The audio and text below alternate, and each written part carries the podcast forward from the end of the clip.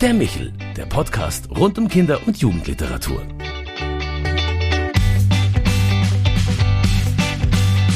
Wie schön, dass Sie sich wieder beim Michel, unserem Podcast für Kinder- und Jugendliteratur, zugeschaltet haben. Mein Name ist Claudia Maria Pecher und Sie alle wissen, gesund beginnt im Mund für alle. So lautet das diesjährige Motto zum jährlich wiederkehrenden Tag der Zahngesundheit, dem 25. September. In diesem Jahr stehen vor allem vulnerable Gruppen im Mittelpunkt, die bei der selbstständigen Zahnhygiene eher Schwierigkeiten haben. Mundgesundheit geht alle an, vom Erlernen in Kindertagen bis zur Sensibilisierung in Pflegeheimen. Balthasar Aletze und Marco Wagner haben zu dieser Frage ein ganz besonderes Bilderbuch vorgelegt mit dem schönen Titel Josef Geranius, eine tierische Zahnputzgeschichte mit Hörspiel. Und schön, dass ihr beide heute bei uns im Michaelsbund seid. Ja, finden wir auch, oder Marco? Ja. Servus. Unbedingt. Die Geschichte handelt von einem Zahnarzt namens Josef G. Wimmer, der auszog, um die tierische Zahnwelt zu heilen. Ein sehr lebensfroher, kreativ neugieriger Mensch, dieser Josef G. Geranius, weil seine Mutter Blumen liebte. Bald also beim Lesen der Geschichte hatte ich an der einen oder anderen Stelle den Eindruck, dieser Josef Geranius hat ein wenig Ähnlichkeit mit dir.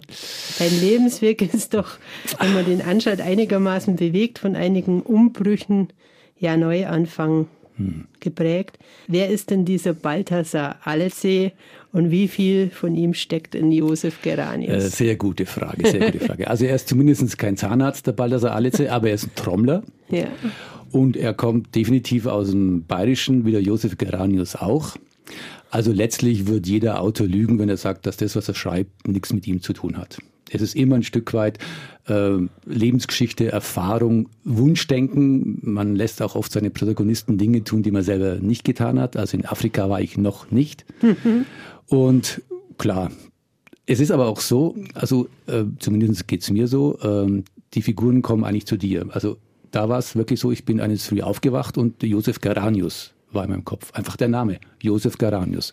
Und aus diesem Wort hat sich dann eigentlich mehr oder weniger die Geschichte entwickelt und die kriegen dann schon relativ bald ein Eigenleben und lassen sich auch nicht so rumschieben. Also die machen dann schon ihr Ding und letztlich bist du dann mehr oder weniger Erfüllungsgehilfe eines eigenen Lebens. Und wie viel dann von dir drinsteckt, kommt drauf an. Letztlich dann doch meistens mehr, als man sich selber zugeben will. Ja, jetzt warst du noch nicht in Afrika, aber beim Zahnarzt ganz bestimmt. Gibt es da irgendwelche Schlüsselerlebnisse, die da zu diesem Buch geführt haben? Ja, das sind dann Schlüsselhorrorerlebnisse. das muss man sagen. Ich bin jetzt eine Generation, bin schon ein paar Jahre alt, äh, bei der die Mundhygiene einfach noch nicht Programm war. Und was letztlich dazu führte, dass man mit fünf, sechs, sieben ein rattenschlechtes Gebiss hatte und letztlich aber auch zu Zahnarztbesuchen erst dann geführt hat, wenn es wehgetan hat. Was hieß, es war dann wirklich auch mehr oder weniger Folter. Und mein Folterknecht, ich muss es mal so sagen, war ein pensionierter US-Army-Zahnarzt, der sich aus unerklärlichen Gründen im Allgäu niedergelassen hatte. Und der hat sich dann so aufgemacht, sozusagen die Ruinen der deutschen Kinder zu renovieren am besten ohne Spritze. Also das waren schon, jetzt mal ganz ernst, eigentlich die schlimmsten Erlebnisse meiner Kindheit. Und mehr oder weniger ist dieses Buch auch entstanden, weil ich das Gefühl hatte, man muss irgendwie gucken, dass das Zähneputzen, die Zahnhygiene irgendwie so angenehm wie möglich ist. Man muss es den Kindern leicht machen. Das ist mein Programm. Das würde ich sogar als äh, Überschrift meines Autorentums sehen. Mach den Leuten ein bisschen einfacher.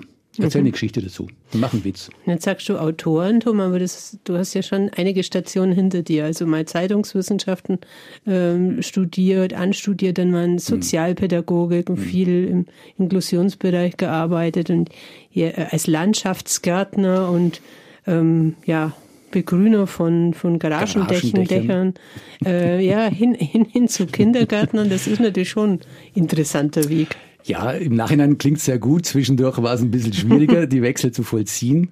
Ähm, es hat schlicht begonnen damit, dass ich gedacht habe, ich würde gern schreiben wollen und studiere dann, studiere dann dementsprechend Zeitungswissenschaft. Und dann festgestellt, erstens mal, dass ich in der großen Stadt nicht so leicht ein Bein, ein Bein auf den Boden kriege und zweitens leider, dass ich zwar gern schreiben wollen würde, aber nichts zu sagen habe.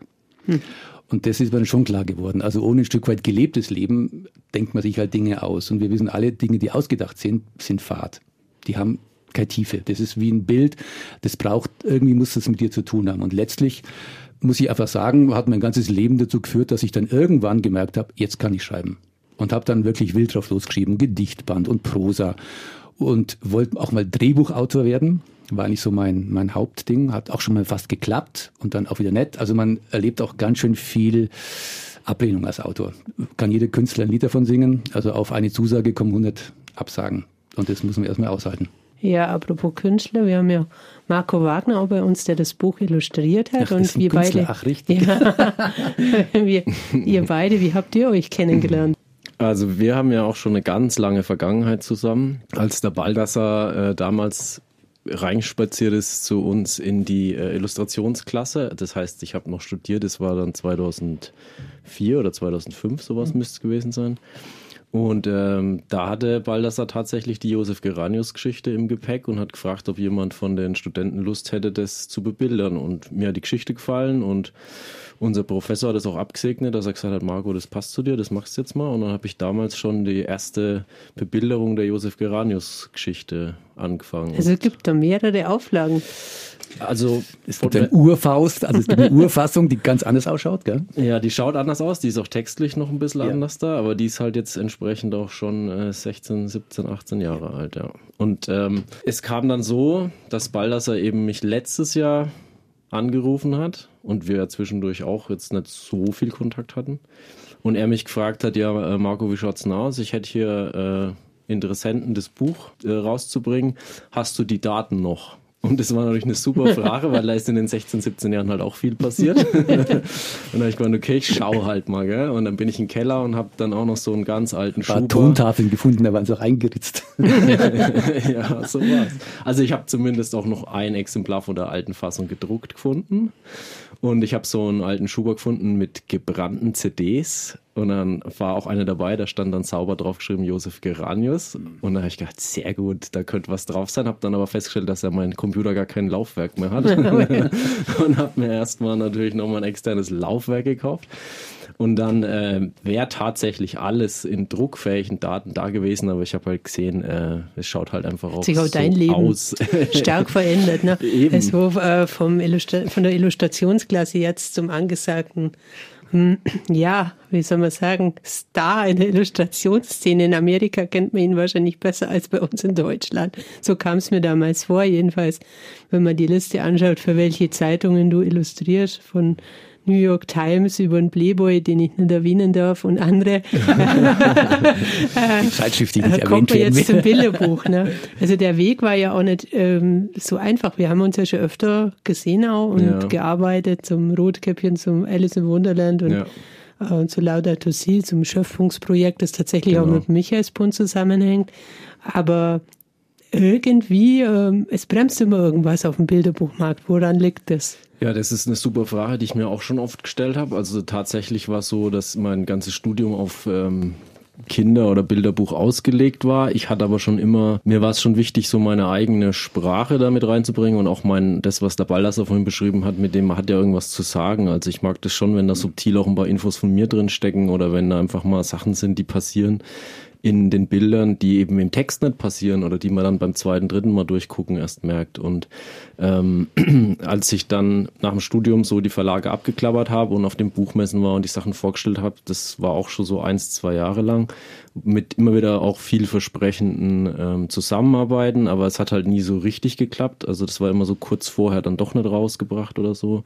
Mhm. Und ähm, parallel dazu hat sich einfach so ergeben, dass mich ähm, Werbeagenturen oder Magazine gebucht haben, weil da halt vielleicht mein Stil besser dazu gepasst hat oder man da ein bisschen frischer und mutiger sein konnte. Nicht wie das, was im, im Buchmarkt halt damals passiert ist. Das hat sich mittlerweile auch ein bisschen gebessert. Ähm, und ich wollte aber auch nicht meinen Stil so weit runterbrechen oder anpassen, dass ich sage, ich will jetzt partout ähm, Kinderbücher machen und muss mich aber dann verbiegen. Und deswegen bin ich dann zwischenzeitlich eigentlich ganz glücklich in den anderen Bereichen geworden und habe aber die Leidenschaft fürs Buch nie verloren natürlich. Also ich habe daheim auch eine große Sammlung an Kinderbüchern, weil es mein Thema ist. Mhm. Ich habe halt einfach nur ein bisschen losgelassen und habe mir gedacht, wenn es passieren soll, passiert es irgendwie. So. Ja, das ist ja einfach auch eine Wahrnehmung, die, die meine, meine trifft, ja, dass ähm, wir durchaus mutiger sein durften auf dem Bilderbuchmarkt und als Kinder. Unterstreiche ich. Frisch und mutig, das sind die Zauberworte. Und man ist erstaunt, dass gerade was Kinder betrifft, die Leute so ängstlich sind. Also ich arbeite seit zehn Jahren wieder im Kindergartenbereich und ich habe oft das Gefühl, dass die Leute einfach nicht wissen, wie, wie, wie Kinder ticken. Also was sie wirklich wollen, ja. Die wollen nicht himmelblau, rosarot und, und Kuschelmuschel, ja. Die wollen einfach Action, die wollen auch mal eine Geschichte, die trägt, die wollen auch mal eine Figur, die ein Stück weit nicht leidet, aber die brauchen einen Spannungsbogen. Balthasar, das ist das ideale Stichwort, dass wir mal in die Geschichte reinhören. Dann fangen wir an. Josef Gewimmer war Zahnarzt. Das G in seinem Namen stand für Geranius. Das kam, weil seine Mama Blumen liebte. Josef Geranius war gerne Arzt. Er konnte, was er tat und mochte seine Patienten. Aber mit den Jahren machte ihm der Alltag zu schaffen. Denn sein Herz schlug auch noch für andere Dinge. Er liebte seine Trommel und er träumte von dem Land, wo der Rhythmus zu Hause ist. Und weil das Leben nicht ewig dauert, packte er eines Tages seine sieben Sachen und zog los. Ein Schiff brachte Josef Geranius nach Afrika. Hier war er genau richtig. Und er war als Zahnarzt richtig, weil er eben trommeln konnte, weil er sich auch um Tiere gekümmert hat, was dazu führte, dass auch Löwen oder Warzenschweine in seiner Praxis war.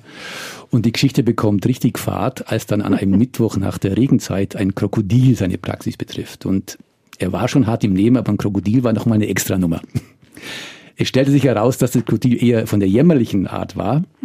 Und gewunder, es hatte Zahnschmerzen und endliche Zahnschmerzen.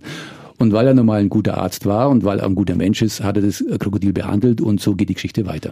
Hm. Also ähm, die Geschichte spielt in Afrika. Sag mal, ich habe so richtig deine Augen jetzt leuchten sehen. Was fasziniert dich denn in Afrika so? Ich meine, ich, ich, ich bin Schlagzeuger immer schon und, und leidenschaftlicher Trommler auch von Djembe und äh, das Land, wo, das, wo der Rhythmus zu Hause ist, der Satz packt mich. Und das ist so. Also wenn du Afrikaner siehst, ich komme aus Würzburg, äh, das ist ja das größte europäische Afrika-Festival auch beheimatet und da bin ich eigentlich regelmäßig da. Und du brauchst einfach nur ein paar Jungs da sitzen sehen in der Ecke und die nehmen dir Trommeln und du bist in einer anderen Welt. Also Trommeln ist schon richtig cool. Und das also ich glaube, die Urtümlichkeit packt mich in Afrika, dass man einfach am Leben ein bisschen näher ist, bilde ich mir ein. Ich meine, von den politischen Gegebenheiten abgesehen und von ganz vielen anderen Dingen, aber ich habe das Gefühl, dass da noch was Soul, ein bisschen Groove oder wie man es will und das fehlt uns westlichen Menschen oft ein bisschen. Und ich glaube, das ist es, was mich da packt. Naja, also das ist auch das Besondere an dem Bilderbuch, dass wir auf der einen Seite natürlich eine tolle Geschichte haben, die erzählt wird. Wir haben ja, herausragende Bilder, ähm, die das Ganze bereichern, anreichern, vielleicht sogar manchmal nur eigene Geschichten erzählen. Wir können nur reinschauen äh, in das Bilderbuch. Und auf der anderen Seite eben die Musik, die die Geschichte mitträgt. Ihr habt ganz tolle Lieder auch dazu komponiert. Wie kam es denn dazu? Ähm, Gott, das wird eine Lebensbeichte, ich merke schon. Ähm, ich, ich war Schlagzeuger in einer Band und ein Standardwitz für Musiker ist, wer ist der beste Freund von Musikern? Der Schlagzeuger. Also du gehörst nicht wirklich dazu. Ja, du bist halt der Rhythmusknecht.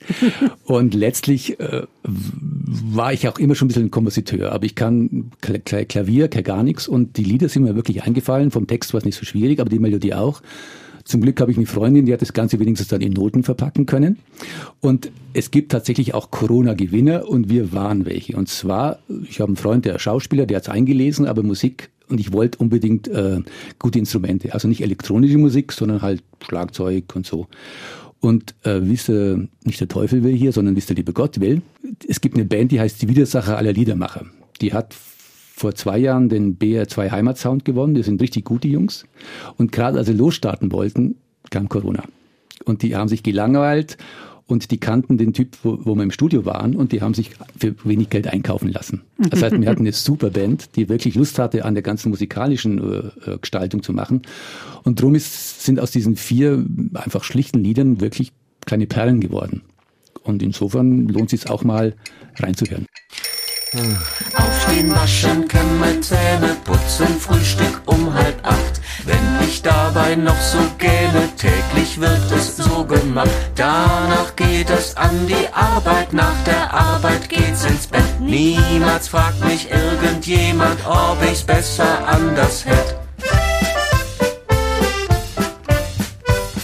Also man kann quasi im Bilderbuch hinten einen QR-Code mhm. finden, in dem man das Ganze auch als Hörspiel mit den Liedern anhören kann. Soll ich euch dazu vielleicht mal noch mal eine ganz persönliche Afrika-Musikgeschichte erzählen? Unbedingt. Die muss jetzt da rein. Marco. Die kennst du vielleicht auch noch gar nicht, weil das kann gut sein.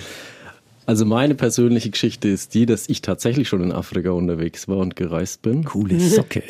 und zwar ähm, nach dem Abitur sind wir drei Freunde mit äh, Familie von Freunden in so einer kleinen Truppe durch die Sahara gereist, vier Wochen. Und ähm, Krokodile und andere Tiere waren eher weniger.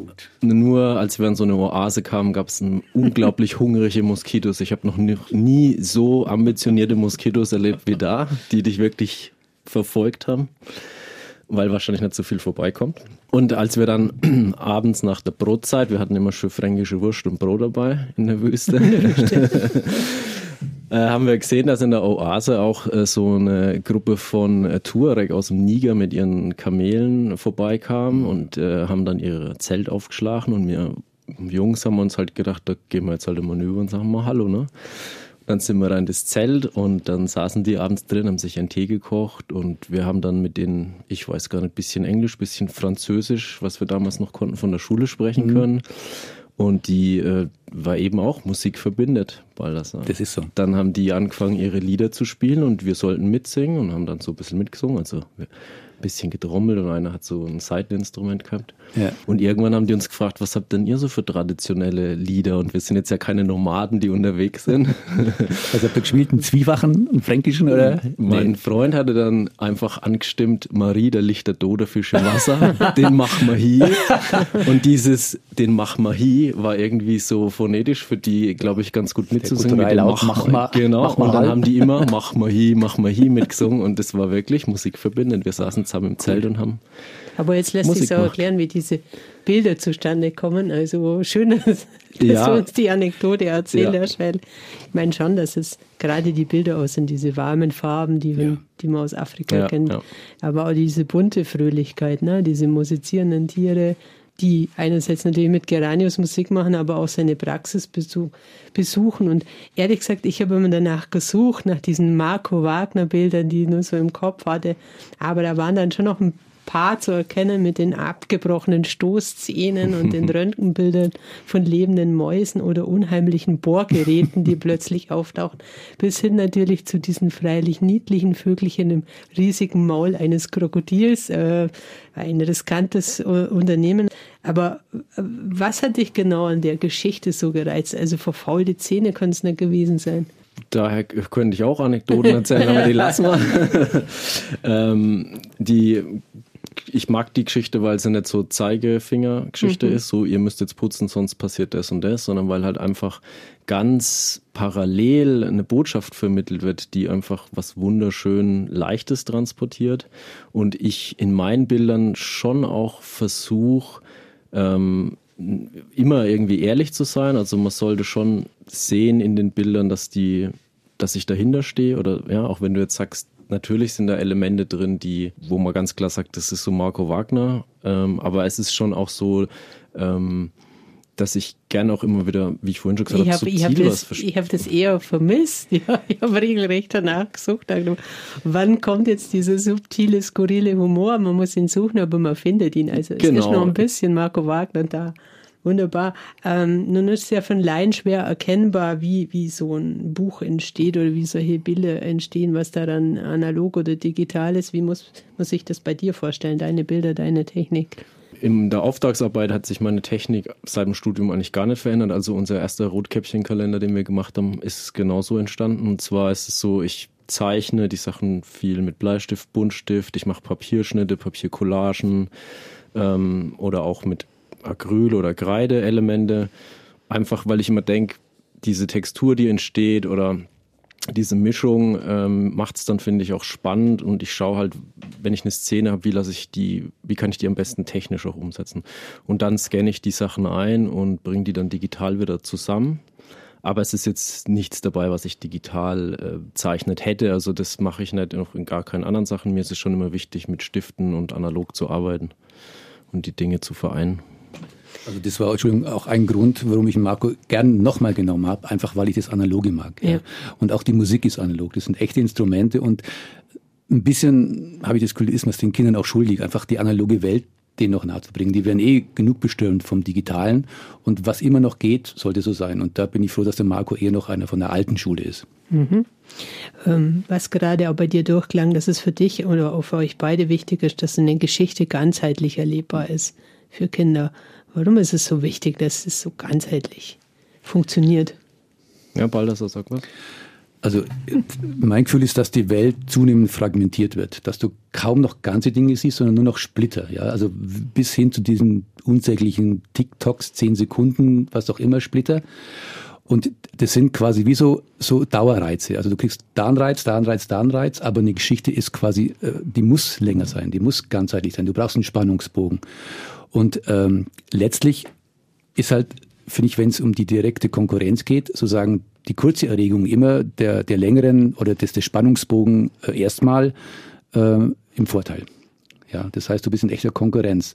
Gleichzeitig, wenn wir wirklich ver verlieren, sozusagen, die Fähigkeit, uns einen Spannungsbogen, eine Geschichte zu geben, dann, dann werden wir fragmentierte Lebewesen. Und das ist für mich ein, ein Riesenverlust. Und wenn es in, in Kindertagen anfängt, dann ist es, glaube ich, ein nicht mehr zu gut machendes Drama großes Thema, aber letztlich sind wir beide quasi so, dass wir sagen, wir gucken halt, an welchem Stück können wir anfangen, was ist unser Beitrag.